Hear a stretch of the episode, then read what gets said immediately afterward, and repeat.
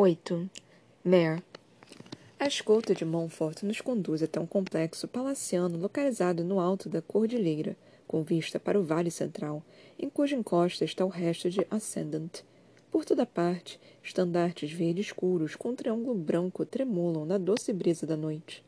Uma montanha, me dou conta, me sentindo tola por não ter compreendido um seu símbolo antes, que também parece em seus uniformes. Não estou de uniforme, Optei por roupas simples, peças reunidas em Covion e Piedmont. Provavelmente foram de uma prateada, a julgar pela qualidade da jaqueta, da calça, das botas e da blusa. Farley me acompanha em seu uniforme adaptado, com Clara no colo.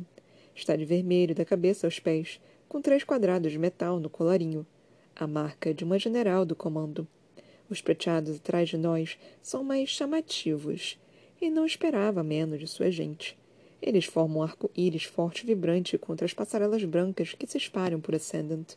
É difícil ignorar Cal em sua capa vermelho-fogo, mas eu certamente tento. Ele anda ao lado de Evangeline e fica quase esperando que ela atire de um dos muitos terraços ou lances de escadas ameaçadores. Fico próxima de meu pai, ouvindo sua expressão. Há muitos degraus em Ascendant, e ele é um homem mais velho, com uma perna nova, sem mencionar o pulmão reparado. O ar rarefeito não deve estar ajudando. Ele se esforça para não tropeçar. O rosto vermelho, o único indicativo disso. Minha mãe fica ao seu lado esquerdo, provavelmente pensando o mesmo que eu. Suas mãos estão apostas atrás dele, os dedos abertos para ajudá-lo a se fraquejar. Eu pedirei algum tipo de auxílio, de um forçador, talvez, ou mesmo de Brie e Tremmy, se meu pai aceitasse. Mas sei que ele não quer isso. Segue em frente, tocando meu braço uma vez ou outra, grato pela minha presença, mas também por minha discrição. Então os degraus terminam e deparamos com uma arcada esculpida para parecer troncos de árvores e folhas.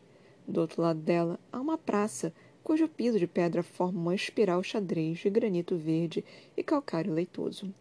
Pinheiros de todos os tipos acompanham as arcadas que rodeiam o lugar, alguns tão altos e tão largos quanto torres, Fica impressionado com a força do canto dos pássaros ali, chilreando contra o céu arroxeado. Atrás de mim, Killorn solta um assovio baixo, impressionado. Ele olha mais além das árvores, para um prédio alto com pilares, mais acima da encosta. É uma estranha mistura de pedrinhas coloridas, como o fundo do leito de um rio, com detalhes em madeira laqueada e mármore. Há sacadas em suas inúmeras alas, algumas cheias de flores do campo. Todas dão para o vale, com vista para a cidade. É a casa do primeiro-ministro, tenho certeza. Um palácio em tudo, menos no nome. Fico desconfortável enquanto o resto da minha família parece deslumbrada, e com razão. Já vi palácio suficiente para saber que não devo confiar no que há por trás das maravilhas esculpidas e janelas brilhantes. Não há muros em volta da construção, nem um portão. Tampouco parece haver em volta de Ascendant. Ou pelo menos não do tipo que se possa ver. Tenho sensação de que a geografia dessa cidade, desse país, é sua própria demarcação. Montfort é forte bastante para não precisar de muros, ou tolo bastante para não construir nenhum. A jogar por Davidson, duvido que seja a segunda opção. Farley deve estar pensando o mesmo. Seus olhos passam pelas arcadas, pelos pinheiros, pelo palácio, reparando em tudo com precisão focada. Então ela volta o rosto para os prateados que seguem atrás de nós, tentando não parecer impressionados pela residência de Davidson. O primeiro-ministro acena para que todos sigam em frente, adentrando cada vez mais o coração de seu país. Como em Piedmont, as acomodações oferecidas à família Barrow são muito melhores do que estamos acostumados. Os aposentos na residência de Davidson são amplos o bastante para que cada um de nós tenha seu próprio quarto. Killorn e Giza se distraem explorando o lugar, entrando e saindo nos diferentes cômodos. Bree está menos interessado nisso e logo senta no sofá de veludo tão no grande salão. Posso ouvi-lo roncar de onde estou, no terraço, isso é tudo temporário até que uma casa nos seja providenciada na cidade. Fico sozinha, ou porque ninguém nota ou porque me deixam ficar. Para mim, tanto faz. A seda brilha lá embaixo, como uma constelação na montanha. Posso sentir sua eletricidade, distante e constante, piscando nas muitas luzes. É como se tudo isso fosse reflexo do céu. As estrelas parecem impossivelmente claras aqui, próximo bastante para tocar. Respiro fundo, sentindo a frescura selvagem das montanhas. É um bom lugar para deixá-los o melhor que eu poderia pedir. Ao longo da beirada da sacada há flores em vasos de caixas, de todas as cores. As que estão à minha frente são roxas e têm uma forma estranha, com pétalas que parecem rabos. São chamadas de flores elefantes. Chame até... vem até meu lado, apoiado cotovelos no parapeito. Ele se inclina para olhar a cidade lá embaixo. Apesar da estação, a noite traz consigo o frio.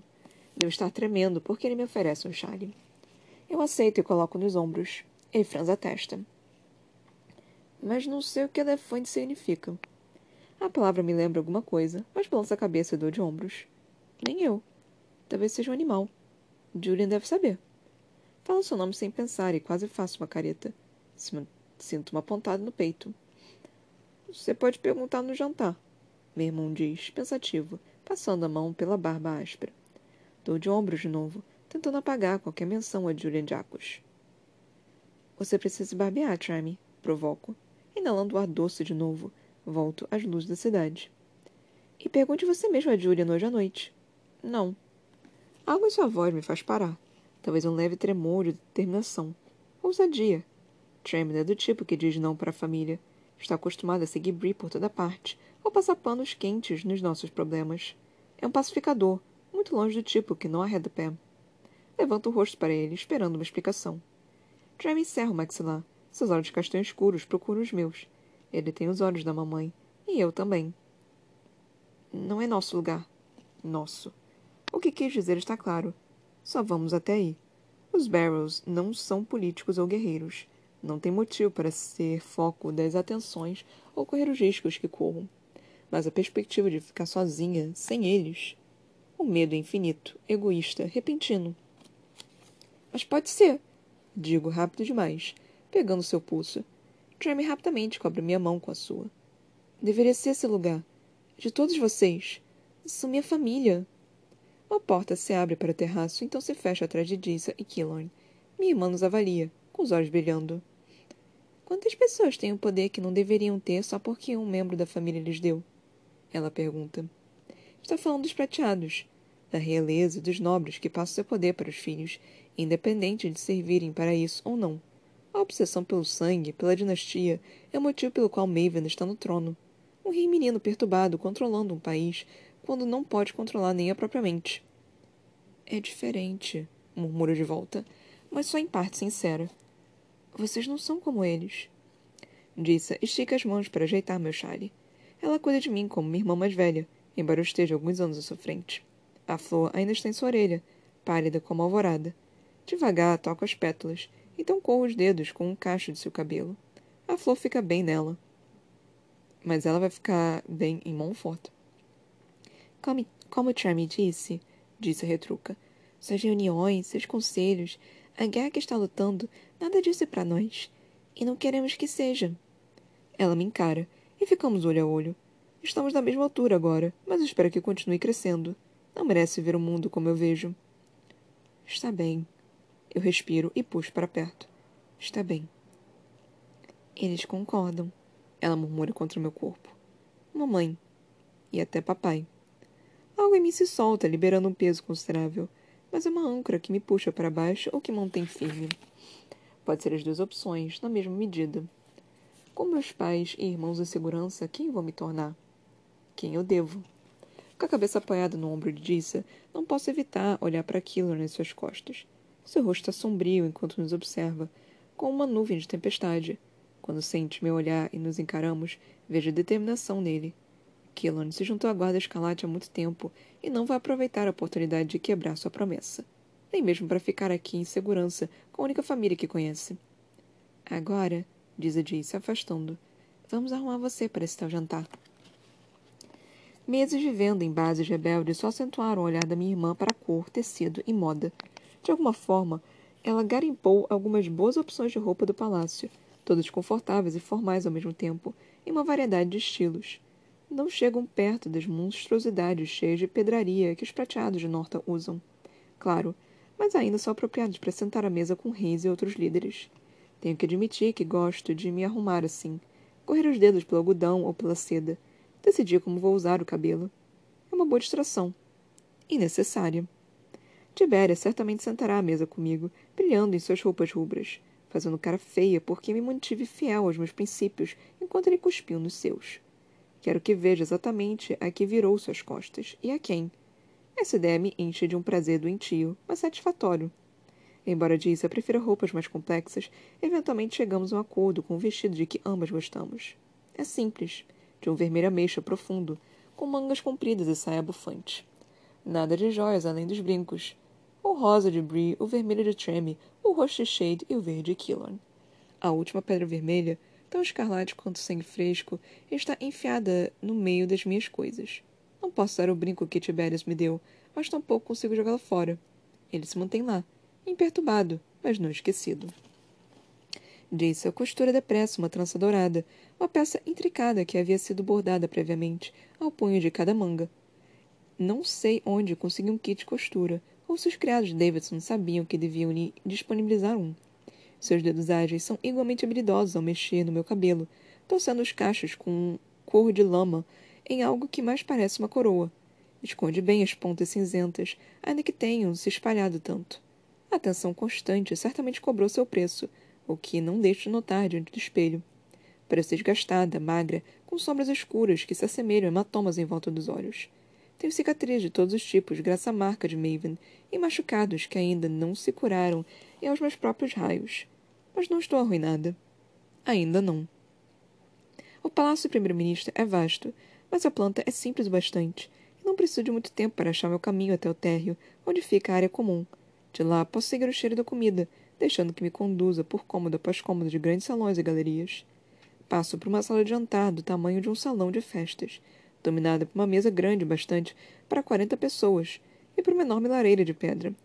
Mas a mesa está vazia e a lareira apagada. Senhorita Barrow, correto?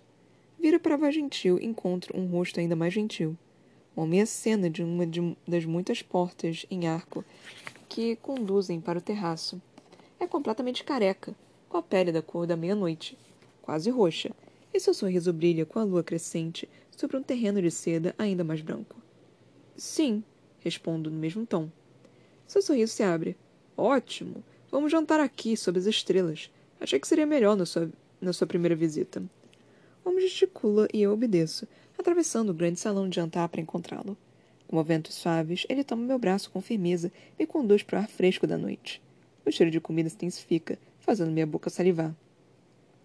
Tão firme, o homem brinca, movendo o braço um pouco para aumentar o contraste em meus músculos rígidos. Sinto-me tão à vontade que quero desconfiar dele. Meu nome é Carmadon, e fiz o jantar desta noite. Então, se tiver reclamações, guarde para si mesma. Mordo o lábio, tentando esconder um sorriso. Eu vou fazer meu melhor. Ele apenas toca o nariz em resposta, como se compartilhássemos um segredo. As veias em seus olhos são cinza e se ramificam através do branco. Ele é um prateado. Tenta engolir o caroço que se forma na minha garganta. Eu posso perguntar qual é a sua habilidade, Carmadon? Ele responde com um sorriso leve. Não é óbvio? Ele aponta para as inúmeras plantas e flores no terraço e despencando das muitas sacadas e janelas. Sou um humilde verde, senhorita Barrow. Força um sorriso para ser simpática. Humilde. Já vi cadáveres com raízes saindo dos olhos e da boca. Não existe um prateado humilde ou indefeso. Todos têm a capacidade de matar, mas suponho que nós também. E todos humanos do mundo. Andamos pelo terraço em direção do cheiro, das luzes brandas e do burburinho baixo de conversa empolada. Esta parte do palácio se projeta da montanha, permitindo uma visão des desobstruída dos pinheiros, do vale e dos picos nevados ao longe. Eles parecem brilhar à luz da lua nascendo. Tento não parecer ansiosa, interessada ou mesmo brava. Não quero dar nenhum indício da minha emoção. Ainda assim, sinto o coração pular e a adrenalina subir quando distingo a silhueta familiar de Tibérias. Mais uma vez, ele está observando a paisagem, incapaz de encarar qualquer um à sua volta. Sinto seus lábios se contorcerem em desaprovação. Quando foi que virou um covarde, Tiberias Calori? Farley anda de um lado para o outro, alguns metros adiante, ainda usando o uniforme de comando. Ela lavou o cabelo, que brilha à luz das lâmpadas penduradas sobre a mesa do terraço. Assente para mim antes de irmos sentar. Evangeline e Annabel já estão em suas cadeiras, num dos cantos da mesa, cada uma de um lado. Devem ter a intenção de rodear Cal e marcar sua importância ficando à sua esquerda e à sua direita. Enquanto Annabel parece confortável no mesmo vestido de antes, de seda vermelha e laranja, Evangeline se protege com uma estola preta de pele de raposa. Ela me observa enquanto me aproximo da mesa, os olhos piscando como duas estrelas sinistras. Quando sento do outro lado da mesa, o mais longe possível do príncipe exilado, seus lábios se contorcem do que poderia ser um sorriso. Cameron não parece notar ou se importar que seus convidados se odeiem. Ele senta graciosamente na cadeira à minha frente, do lado direito de, um, de onde imagino que Davidson vai ficar. A criada surge das sombras para servir a taça de Carmadon, decorada com detalhes intricados. Eu observo com os olhos estreitos. Tem sangue vermelho a jogar pelas bochechas coradas. Não é nem velha nem jovem. E sorri enquanto trabalha. Nunca vi uma criada vermelha sorrir desse jeito. A menos quando ordenam. Eles são pagos, e de maneira justa, Farley diz, sentando ao lado do nosso anfitrião. Já conferi. Carmadon gira o vinho na taça. Pode revirar e escrutinar o quanto quiser, General Farley. Olhe atrás das cortinas, não me importo. Não há escravos na minha casa. Ele diz com a voz assumindo um tom mais severo. Ainda não fomos apresentados de forma apropriada, digo, me sentindo mais hostil que o normal. Seu nome é Carmadon, mas. Claro, desculpe. Minha falta de modos, senhorita Barrow. Sou casado com o primeiro-ministro, que por sinal está atrasado. Peço desculpas se o jantar esfriar por causa dele. Carmadon faz um gesto para a mesa de apoio, logo ao lado, onde está nosso primeiro prato. Mas sua pontualidade não tem nada a ver comigo. Suas palavras são duras, seus modos são amistosos e abertos. Se é difícil ler Davidson, seu marido é um livro aberto. Assim como Evangeline neste momento. Ela encara o homem com uma inveja tão declarada que sua pele está quase literalmente verde. E não é de admirar. A vida deles, um casamento desse tipo, é algo impossível em nosso país. Proibido considerado um desperdício de sangue prateado. Mas não aqui. Cruza as mãos no colo, tentando não me inquietar, apesar da energia nervosa que toma conta da mesa. Annabel não disse nada, ou porque não aprova Carmadon, ou porque não aprova o fato de ter que jantar ao lado de vermelhos. Talvez pelos dois motivos. Farley mal balança a cabeça em agradecimento quando Carmadon enche sua taça de vinho rico e quase negro, mas dá um gole generoso. Fico na água gelada com fatias de limão. A última coisa de que preciso é ter a cabeça e os pensamentos porrados com Tibérias Calori por perto. Eu o observo de longe, passando os olhos pelos ombros largos e familiares sob a capa. Parece em chamas sob as luzes quentes do terraço. Quando vira, baixa o rosto. Posso ouvi-lo se aproximar, sendo sua presença pesada no ar. Ele arrasta a cadeira de ferro forjado no chão de pedra do terraço, em movimento agonizante tão lento e deliberado Quase pulo quando me dou conta de onde exatamente decidiu sentar. Seu braço toca o meu por apenas um segundo e sinto seu calor à minha volta. Amaldiçoo o conforto familiar, especialmente no frio das montanhas. Finalmente ouso levantar o olhar encontro Carmadon com a cabeça inclinada, o queixo descansando no punho fechado. Parece infinitamente entretido. Ao seu lado, Farley parece mais inclinado a vomitar, e não preciso olhar para Annabel para saber que está fazendo uma careta. Embaixo da toalha, aperto tanto os dedos que, se... que as juntas ficam brancas. Não de medo, mas de raiva. Tibéria se inclina com o um cotovelo no braço da cadeira bem ao meu lado. Ele poderia sussurrar no meu ouvido se quisesse. Aperto os dentes, resistindo ao instinto de cuspir. Do outro lado da mesa, Evangeline quase ronrona com um fenino. Ela passa a mão pela pele da raposa, com as garras decorativas brilhando. Quantos pratos teremos, Sr. Carmadon? O marido Davidson não desvia os olhos de mim. Seus lábios se curvam no que poderia ser um sorriso malicioso. Seis. Farley faz careta e vira o resto do vinho. Carmadon sorri e gesticula para os criados nas sombras. Dane e Lord Julian vão ter que correr para nos acompanhar. Ele diz, pedindo que o primeiro prato seja servido com o movimento dos dedos. Espero que gostem. Preparamos algumas das delícias de Montfort com todo cuidado. O serviço é rápido e tranquilo, tão eficiente quanto o que vi nos palácios de reis prateados, embora menos formal. Carmadon coordena tudo enquanto pequenos pratos de uma porcelana elegante são colocados diante de nós. Olho para uma fatia de peixe rosado, do tamanho do meu dedão, com algum tipo de queijo cremoso e aspargos por cima. Salmão fresco do rio Calum a oeste. Carmadon explica, antes de enfiar tudo na boca. Farley o imita em seguida, o Callum deságua na costa oeste, no oceano. Tento visualizar o que está dizendo, mas meu conhecimento destas terras é pobre, para dizer o mínimo. Sei que há outro oceano, banhando a margem oeste do continente, mas isso é tudo que consigo lembrar agora. Meu tio está ansioso para aprender mais sobre seu país, Tiberias responde. Ele fala devagar e com convicção. Isso faz com que pareça décadas mais velho. Imagino que ele e o primeiro-ministro estejam atrasados justamente por causa de suas perguntas. Pode ser. Meu Dane realmente ama sua biblioteca. Assim como Julian. Me pergunto se o primeiro-ministro está tentando formar seus próprios laços, talvez conquistar um aliado em um prateado mais amistoso de Norta. Ou talvez ele só esteja desfrutando da presença de outro estudioso, ansioso para compartilhar informações sobre seu país. Depois de salmão, vem uma sopa quente de legumes, soltando vapor no ar frio, uma salada de folhas verdes com ericáceas selvagens crescidas nas próprias montanhas. Carmadon não parece se importar com o fato de que ninguém conversa. Ele preenche o silêncio sozinho, parecendo muito confortável detalhar cada aspecto da refeição que preparou. Os pormenores do molho da salada, a melhor época para colher as frutas, por quanto tempo os legumes devem cozinhar, o tamanho de sua horta particular, e por aí vai. Duvido que Evangeline, Tiberias ou Annabel tenham cozinhado uma vez sequer na vida, e pergunta se Farley já comeu algo que não fosse roubado ou racionado. Faço melhor para parecer educada, embora não tenha muito a dizer, principalmente com Tiberias tão próximo, devorando todos os pratos. Dou uma olhada de vez em quando, capturando o relance de seu rosto. Sua mandíbula cerrada, sua garganta trabalhando. Ele nunca fez a barba tão rente. Se não tivesse meu orgulho ou minha convicção, poderia passar os dedos por sua bochecha para sentir a pele macia. Dessa vez, seus olhos encontram os meus antes que eu possa desviá-los. Meu instinto é piscar, interrompendo a atenção. Voltar ao meu prato ou até pedir licença e sair da mesa. Mas mantenho contato visual. Se o futuro rei quer me levar ao limite, me derrubar dos saltos, que seja.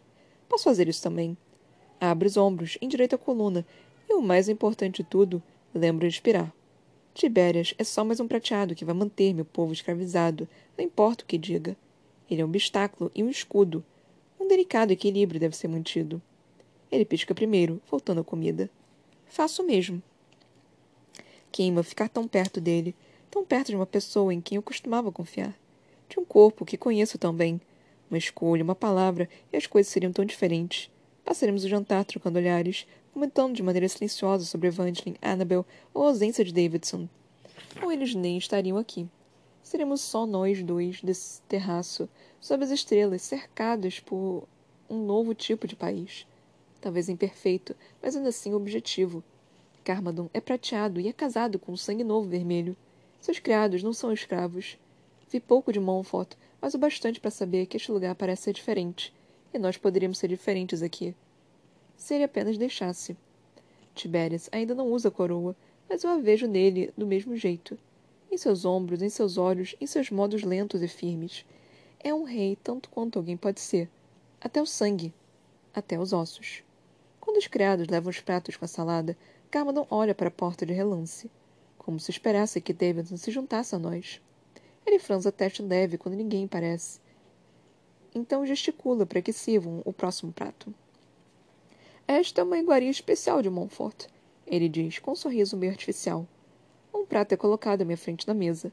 Parece um corte de carne particularmente suculento e grosso, acompanhado por batatas fritas douradas e um molho de cogumelos, cebolas e ervas. Em outras palavras, parece delicioso. Filé? Annabel pergunta, inclinando-se para a frente com um sorriso antipático. Garanto que também temos no nosso país, Sr. Carmadon.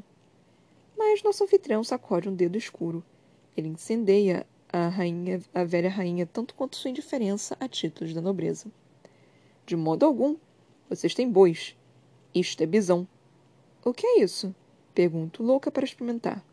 Sua faca raspa no prato enquanto ele corta um pedaço. É uma espécie diferente, ainda que pareça dos bois de vocês.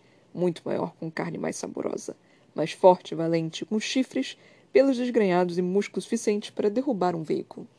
A maior parte deles é selvagem, embora existam alguns rebanhos. Eles se espalham pelo Vale do Paraíso, as colinas e as planícies. Sobrevivem em invernos que poderiam matar qualquer homem ou outro animal.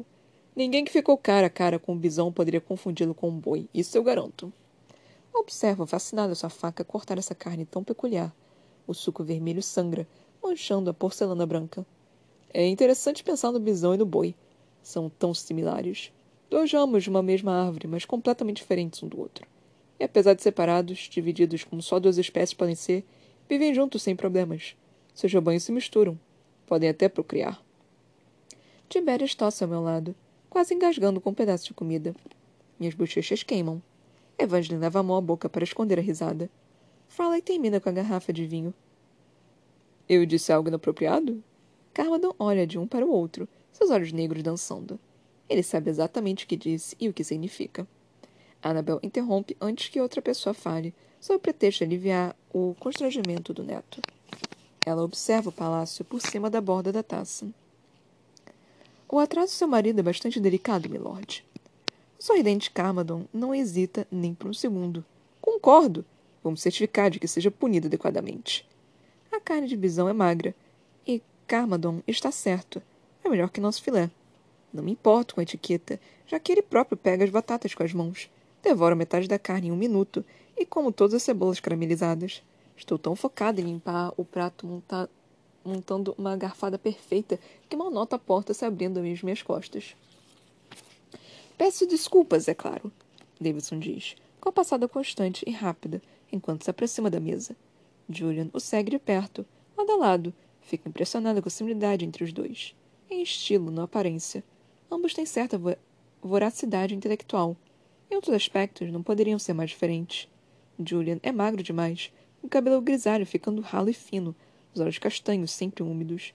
Davidson é a imagem da saúde, com o cabelo grisalho, bem cortado e brilhando. Apesar da idade, é puro músculo.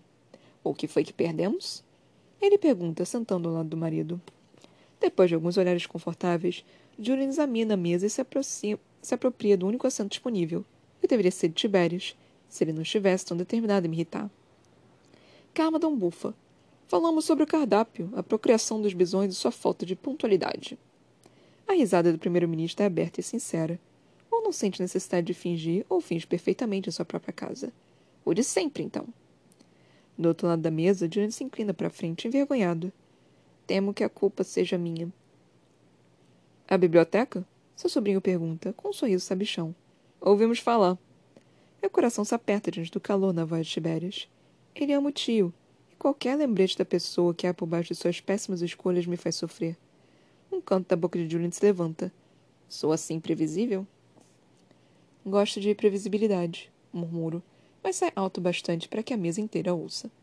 Fala e sorri para o próprio pato. Tibérias frança o senho, virando o pescoço depressa para me encarar. Ele abre a boca, como se estivesse prestes a dizer algo impensado e tolo. Só fala antes para protegê-lo de si mesmo. E o que torna essa biblioteca tão interessante? Ela pergunta, com desdém evidente. Não consigo me segurar. Provavelmente os livros. Fala e não se dá o trabalho de tentar conter uma risada, enquanto Julian tenta esconder um sorriso com o guardanapo. O resto deles é mais acanhado.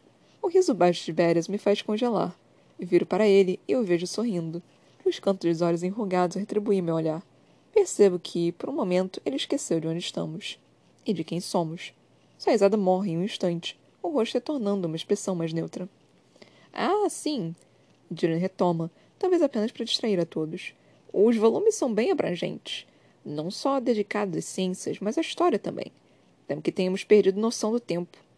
Ele balança a cabeça e prova o vinho. Então levanta a taça na direção de Davidson. Ou o primeiro-ministro fingiu que perdeu só parte para me agradar. Davidson levanta a taça em atribuição. O relógio em seu impulso tic-tac-teia. Fico feliz em compartilhar seus, meus livros. O conhecimento é uma maré alta. Levanta todos os barcos, por assim dizer. Você deveria visitar as cavernas do vale, Carmadon sugere. Ou a montanha do chifre.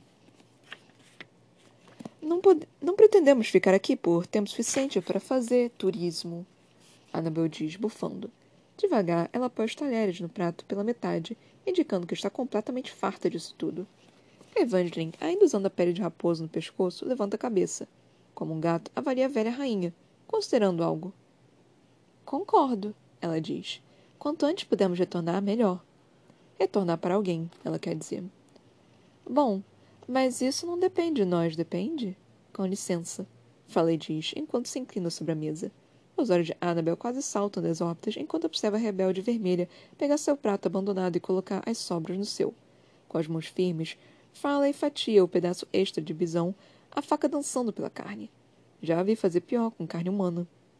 Depende do governo de Montfort e de sua decisão de nos fornecer ou não mais soldados. Certo, primeiro-ministro? De fato, Davidson diz.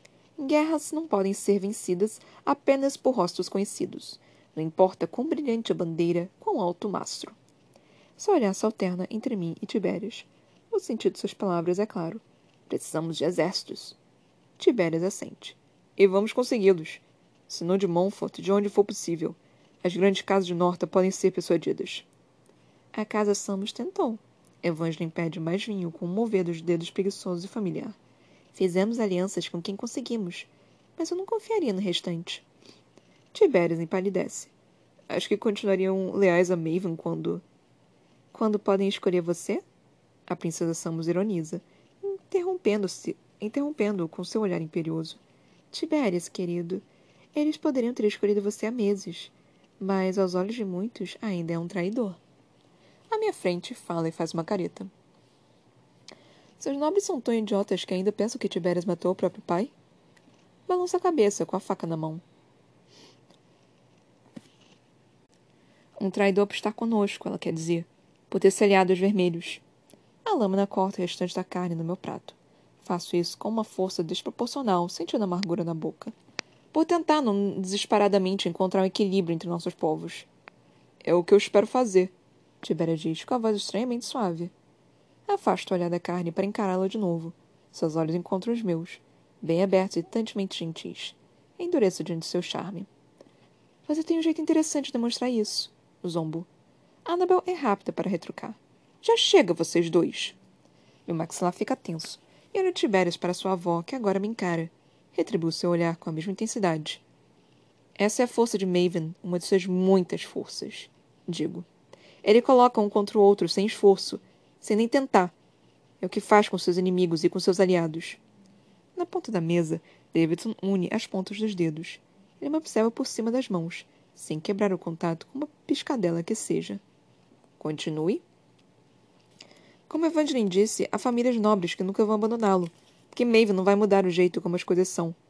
E ele é bom no comando, conquistando seus súditos ao mesmo tempo que mantém os nobres satisfeitos. Acabar a guerra com Lakeland lhe rendeu muito respeito entre as pessoas a ponto, lembrando que até vermelhos cele celebraram quando ele viajou pelo interior. Ainda faz meu estômago revirar.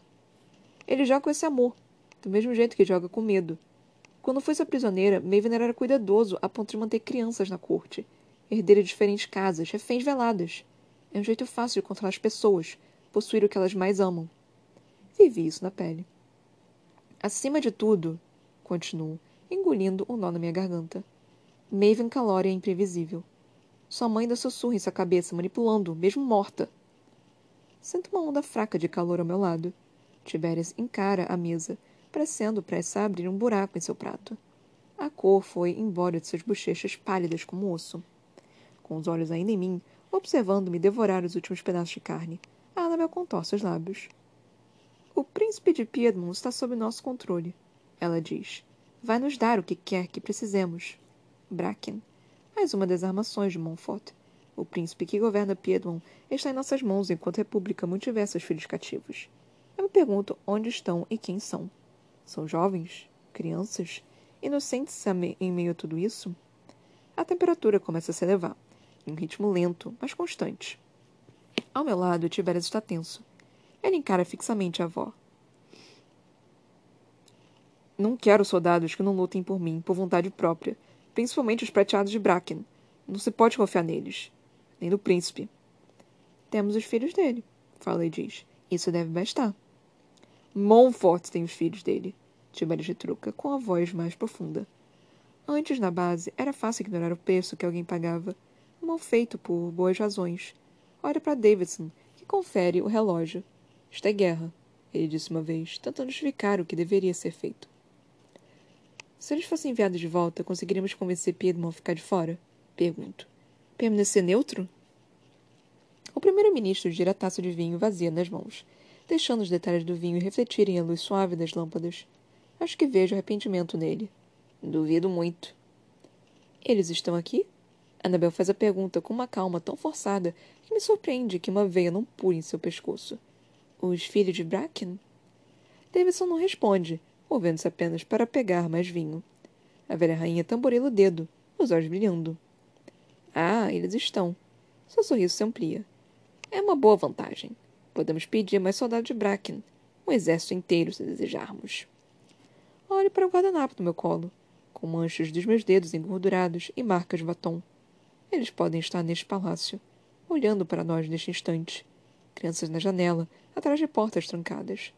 Será que são tão fortes a ponto de precisem de guardas silenciadores? Ou até mesmo da tortura de correntes com as que eu costumava usar? Sei como esse tipo de prisão é. Por baixo da mesa, toco meus pulsos, sentindo minha pele. Carne em vez de algemas. Eletricidade em vez de silêncio. De repente, Tiberius bate com o punho fechado na mesa, fazendo os pratos e as taças pularem. Eu me sobressalto, surpresa. Não faremos nada do tipo, ele grunhe. Nossos recursos bastam. A avó faz cara feia para ele, e as julgas em seu rosto se aprofundam. São necessários corpos para vencer guerras, Tiberius. A discussão sobre Bracken está encerrada. É tudo o que lhe diz em resposta. Como se para confirmar isso, corta o último pedaço de carne em seu prato ao meio. Annabel faz uma careta, mostrando os dentes, mas não diz nada. Ele é seu neto. Mas também é um rei, proclamado por ela mesma. A velha rainha já ultrapassou os limites do aceitável em um debate com o soberano. Então precisamos implorar amanhã, murmuro. É nossa única escolha. Frustrada, sinalizo para pedir uma taça de vinho e não perco tempo em tomá-lo. A doçura tinta cai tão bem quanto que quase consigo ignorar a sensação de seus olhos em meu rosto. Suas olhos de cor de bronze. Acho que sim, Davidson diz, com um olhar distante. Ele confere o relógio, então olha para Carmadon ao seu lado. A troca de olhares diz muito, mas não sei o que. Fico com inveja e de novo me pego desejando que as coisas fossem diferentes. Qual é a nossa chance? Tiberias é curto e grosso. Tudo que lhe ensinaram que um rei deve ser. Do destacamento de cada soldado do nosso exército? Davidson balança a cabeça. Nenhuma. Temos nossas próprias fronteiras para proteger. Mas, da me... mas de metade? Um pouco mais? Posso ver a balança pendendo a nosso favor. Sim.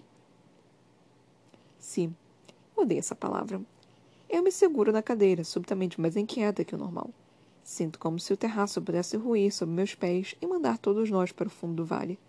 Farley tem meus piores medos estampados no rosto. Ela mantém a faca na mão, atenta ao nosso aliado. Se o quê?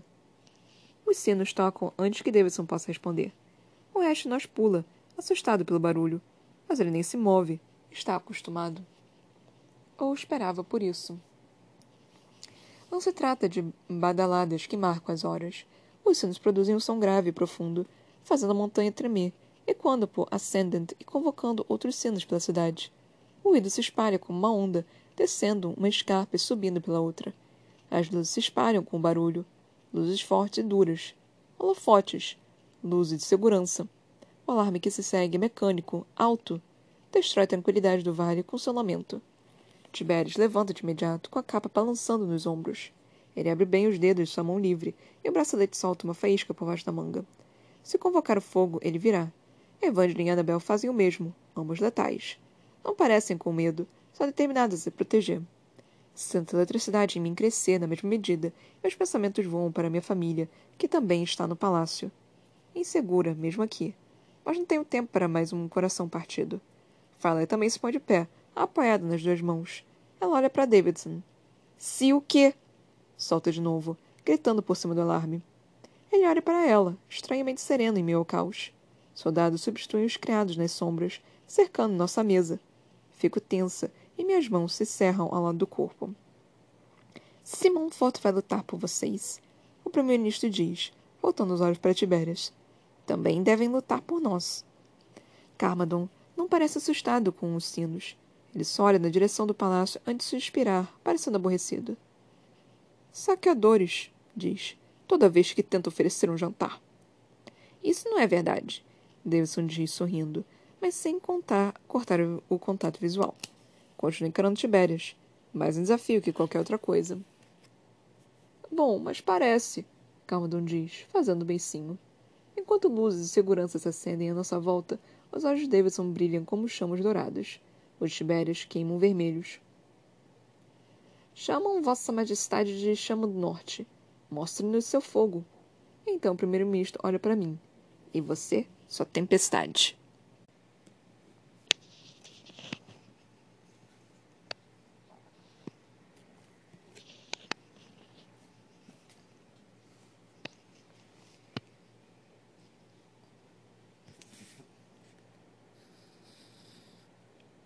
Ok, mais um capítulozinho lido, o capítulo 8 que teve a Mare como protagonista.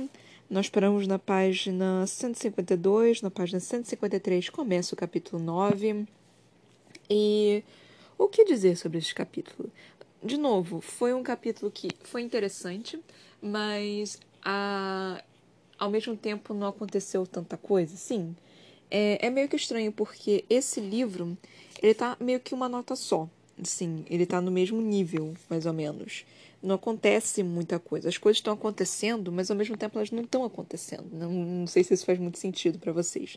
Mas, ao meu ver, né, a minha leitura, são coisas que acontecem, são coisas que estão aqui, são coisas que que dá para ser faladas, mas não é exatamente importante, digamos assim. Foram coisas interessantes, foram coisas engraçadas. Tipo, é, eu tava animada para conhecer o marido, né, da, da, do Davidson. E aparentemente o marido dele não apenas é um homem, mas também um prateado. O que coloca num patamar muito maior do que da, da, da relação que Norta e Lakeland têm, né? Um com o outro. E, e foi muito engraçado a Mare falando, tipo, a inveja de Evangeline era clara, assim, tipo, dá pra, pra ver claramente. Se ela pudesse ficar verde, ela, ela ficaria. Eu só fiquei, meu Deus do céu. Isso é meio engraçado, assim, tipo, é triste, na verdade, né? Se você for parar pra pensar, mas ao mesmo tempo também é engraçado.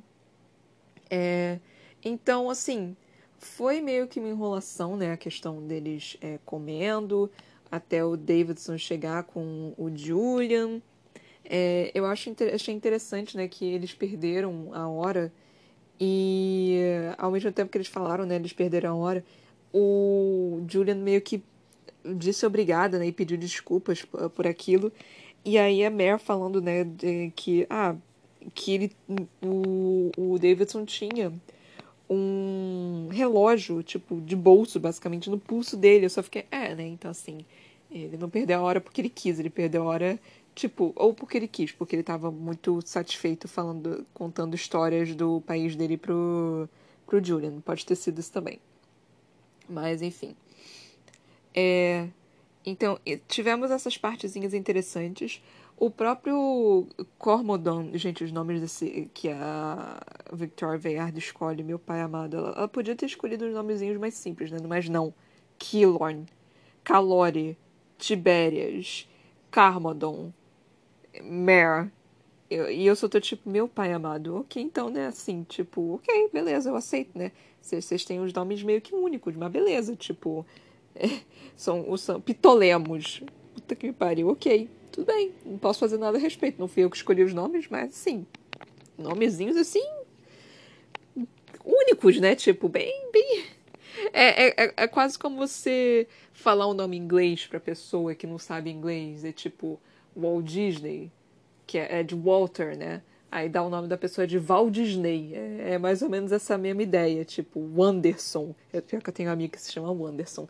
Mas é, é, é quase essa mesma ideia, sabe? E. Desculpa se seu nome for Wanderson ou Walt Disney. Eu, particularmente, não acho bonito, assim. E, e, é muito engraçado, né? Porque a pessoa não sabe inglês, ouviu aquilo, achou bonito e resolveu colocar o nome. Tipo, é assim que funciona. Mas é muito engraçado para mim, da minha cabeça.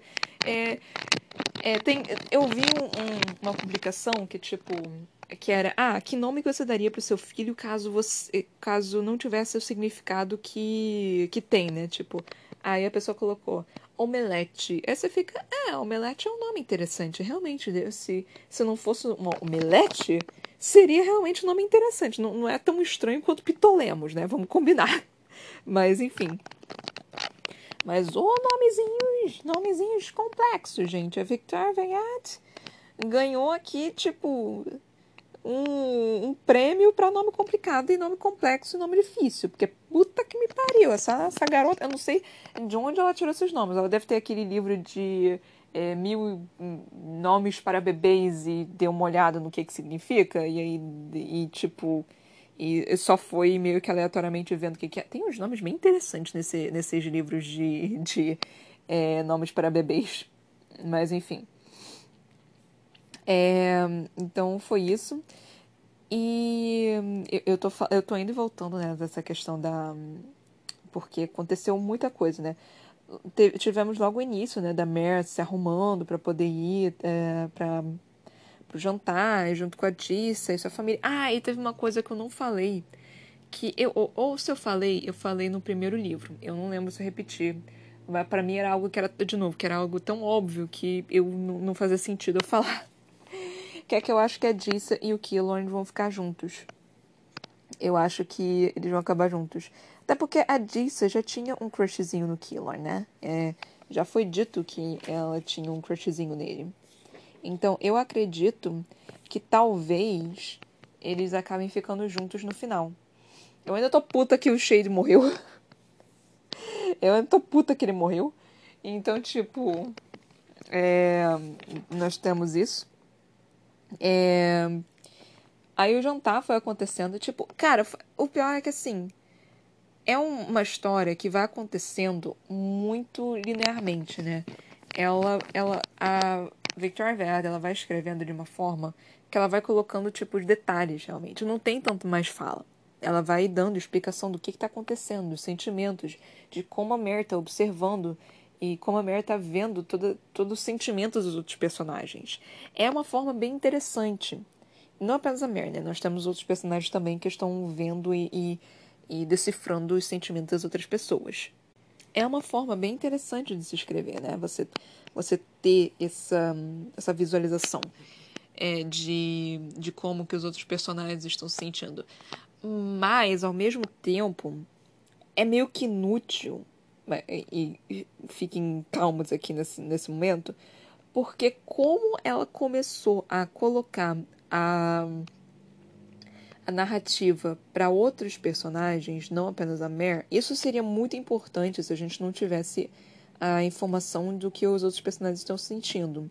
Como é colocado é, em primeira pessoa. Gente, é em primeira pessoa essa narrativa. Eu leio esse negócio e eu, e eu não e eu esqueço completamente. Sim, em primeira pessoa. É, a América está contando esse, essa história. Quer dizer, a América está contando né, essa história nesse momento, nesse capítulo. E aí você vai, troca e vai para outro personagem. Então, como é em primeira pessoa, é, você tem o sentimento dos personagens. Se fosse uma, é, um narrador de em terceira pessoa, você não precisaria dessa troca, né? Porque os personagens, você, você, o narrador em terceira pessoa, você automaticamente já sabe o que está acontecendo com os personagens. É uma forma bem interessante, né? Tipo, é, de, de escrita. Ai, gente, escrita é fantástico, né? Tipo, nós temos todas as formas diferentes de narração, de, de colocar sentimento. Ah, é fantástico, enfim, eu, eu fico muito feliz com isso. É, então, assim, é interessante, mas ao mesmo tempo é meio inútil, justamente por causa disso. Porque como a Victoria Verra está colocando os, outros capítulos com outros personagens principais, outros personagens que estão sendo o foco da narrativa, é meio inútil, sabe? Mas ao mesmo tempo, assim, não é tão inútil assim porque está acontecendo naquele momento e não tem como ir e voltar o tempo todo. Outra coisa que eu achei interessante foi que. É, quando o a Mare se encontra com o Car Carmodan, Carmodan, sei lá, o, eu vou chamar ele de marido Davidson porque o Davidson é mais fácil de lembrar o nome do que o nome desse de, de, do marido dele, sinto muito. É, então, quando ele apareceu, a Mare automaticamente se sentiu meio que acolhida, talvez, por ele. E isso meio que deu um, uns triggers na cabeça dela, né? Tipo, uns gatilhos na cabeça dela. Tipo, porra, isso talvez seja perigoso. E ao mesmo e quando eu li isso, eu fiquei, cara, esse esse cara é claramente uma como se diz? Um é, não é cartoon que se diz, é, é perso, não é personificação também. Nós temos um, uma fala específica para quando é assim, mas é, é tipo é um é um gay, é basicamente um gay, tipo ele é a personificação de um gay, tipo, é o gay é, que as pessoas têm, assim, a visão de uma pessoa gay. Obviamente, eu não estou falando que todo gay é dessa forma, pelo amor de Deus, não estou falando isso. Mas caricato, essa é a palavra que eu estava querendo. É um gay caricato. Ele é aquele, é, é o marido, é um pouco mais afeminado, é, ele tem essas características assim de tipo de ser muito arrumado e de ser aquele anfitrião, de querer dar sempre o melhor, de cozinhar e de estar ali e de, de apoiar o seu marido. Então é aquele aquele gay caricato, né? E eu achei isso bem interessante, tipo, é caricato, obviamente, tipo, não, nós temos gays de todas as formas, tamanhos e jeitos diferentes, que temos gays que não têm essa eu vou falar que não pare... eu falar que não parecem gays, né? Mas aí exatamente o que que parece um gay? gay é quem gosta de homem, gente. Mas enfim. É... Então é, é bem interessante você ver isso. E aí você olha o Davidson, por exemplo, e ele não parece um gay, né? Tipo, você não percebe que ele seria um gay. Eu, mas eu sou tapada, né? Então eu nunca realmente diria que qualquer pessoa é gay, a não ser que fosse realmente gritante na minha cara, tipo. E mesmo assim eu ainda estaria na dúvida, porque eu ficaria, hum, pode ser apenas um hétero muito afeminado, sim. Eles existem também, né? Tipo, eu não, eu não quero fazer é, suposições só por, por, por isso, sabe? Então eu sempre pergunto, assim, tipo, eu sempre prefiro perguntar. Porque é, é muito complexo, individualidade é muito complexo, né? Até, é, se, se, é hétero, se é cis, se, se enfim. É, então eu olho para a pessoa e fico, tá, talvez seja isso. Mas eu sempre. É, e eu converso, eu vejo, mas eu sempre tento, tipo, ok, deixa eu tentar captar alguma coisa aqui para ver, porque eu tenho as minhas dúvidas, obviamente. E deixa eu tentar captar aqui para ver se é isso ou aquilo. É meio babaca da minha parte fazer isso também, né? Pra eu tentar colocar em uma caixinha. Mas se bem que a própria comunidade LGBTQI e tudo mais também tenta sempre colocar em caixinhas. Então, eu não sei a, a, que ponto é meio que preconceituoso eu querer rotular absolutamente tudo, em que momento é simplesmente normal hoje em dia de você não rotular.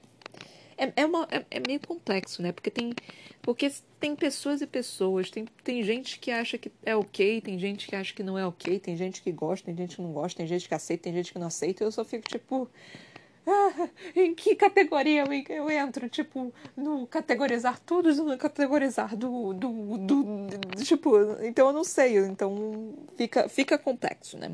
Então eu tento entrar no meio caminho sempre. E quando eu falo sobre essas coisas, eu tento sempre explicar um ponto de vista. E você, obviamente, pode discordar ou achar que está errado. Ou, é, você pode achar que é, tem outra forma melhor ou mais apropriada para você. Mas nos dias atuais, pelo que eu saiba, não tem um correto. Não existe, tipo, o correto, certo, é isso, pronto, acabou. Não é tipo a, a Terra é redonda. Não, não é, não, não tem isso, tipo. Mas enfim. Aí eu achei, tipo, adorável uh, o fato de que começou a tocar um bando de sino, tipo, desesperadamente, de alarme. E aí o marido do Davidson meio que tipo. Ah, eles estão sempre.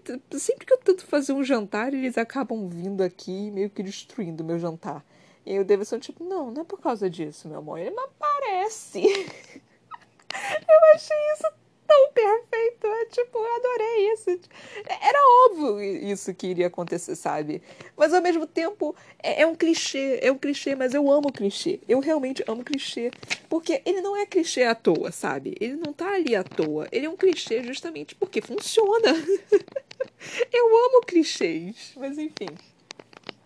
É.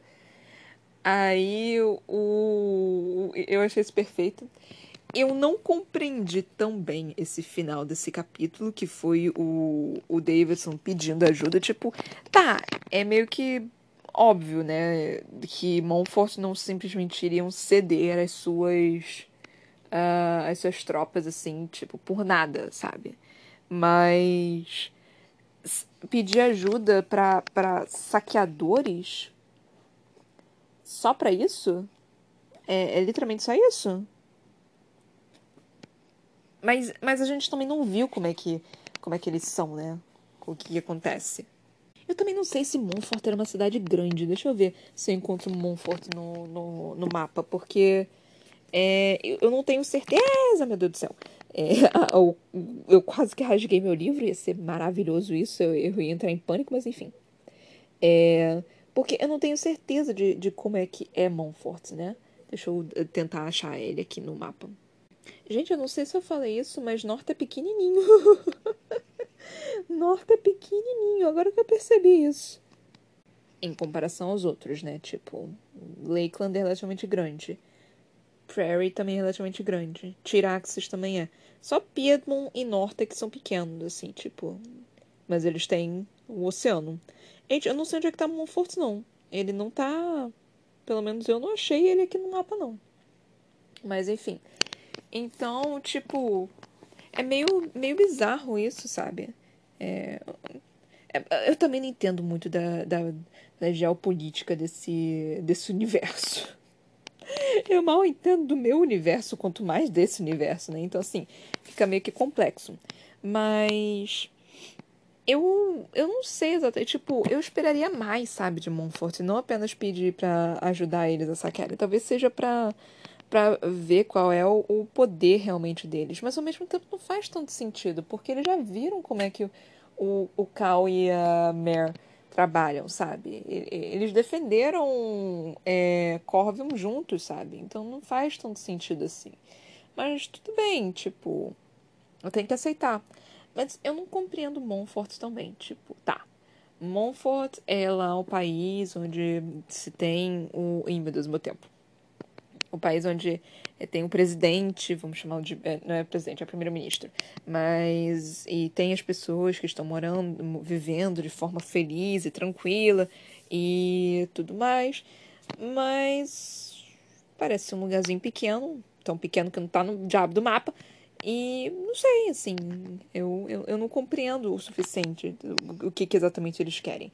E é um, um, um, consulado, não sei exatamente se pode ser chamado isso, é, para vocês verem como que eu compreendo demais de política.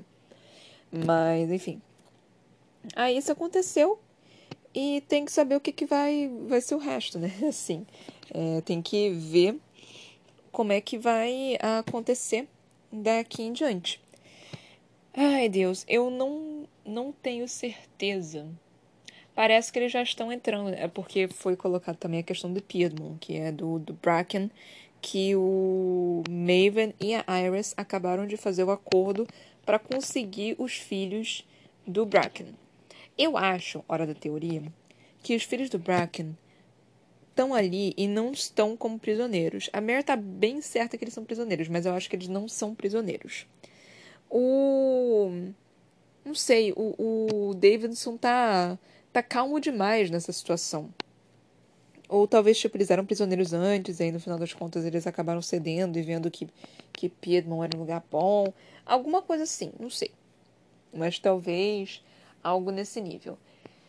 É, e esse final que eu fiquei tipo, ok, ok, então, né, assim, é, você quer ajuda? Ou talvez seja uma estratégia do Davidson para mostrar, tipo, olha, eles não são ruins, eles podem nos ajudar. Se a gente ajudar eles, a gente tem como é, é, dar uma. Tem como eles dar uma ajudadinha pra gente também, ó. Então talvez seja algo mais ou menos assim. Tirando isso, assim, o, a tensão sexual que é tipo que era para ser grande, mas como Cal e Mare não tem zero química, é a mesma coisa que nada. É, parece que é uma briga entre amigos. Então eles dois têm isso. A Evangeline adorando o caos que tá se fazendo com eles dois, porque ela claramente não quer se casar com o Cal, né? Então ela precisa fazer com que empurrar o máximo possível o Cal pra, pra Mare. É, o marido do Davidson simplesmente feliz por ter companhia e poder falar sobre o, o a comida dele. Julia satisfe uh, satisfeitíssimo com a questão de livros novos. É, a Annabelle tentando ao máximo ser cordial e não conseguindo, fala e se embebedando porque ela pode. E o Davidson aparecendo e meio que maquinando toda aquela questão e só, tipo, mexendo os pauzinhos. Então é isso, gente. Espero que vocês tenham gostado desse episódio. Não tem muito tempo para falar mais, então é isso. Até a próxima. Muito obrigada. Beijinhos. Tchau, tchau.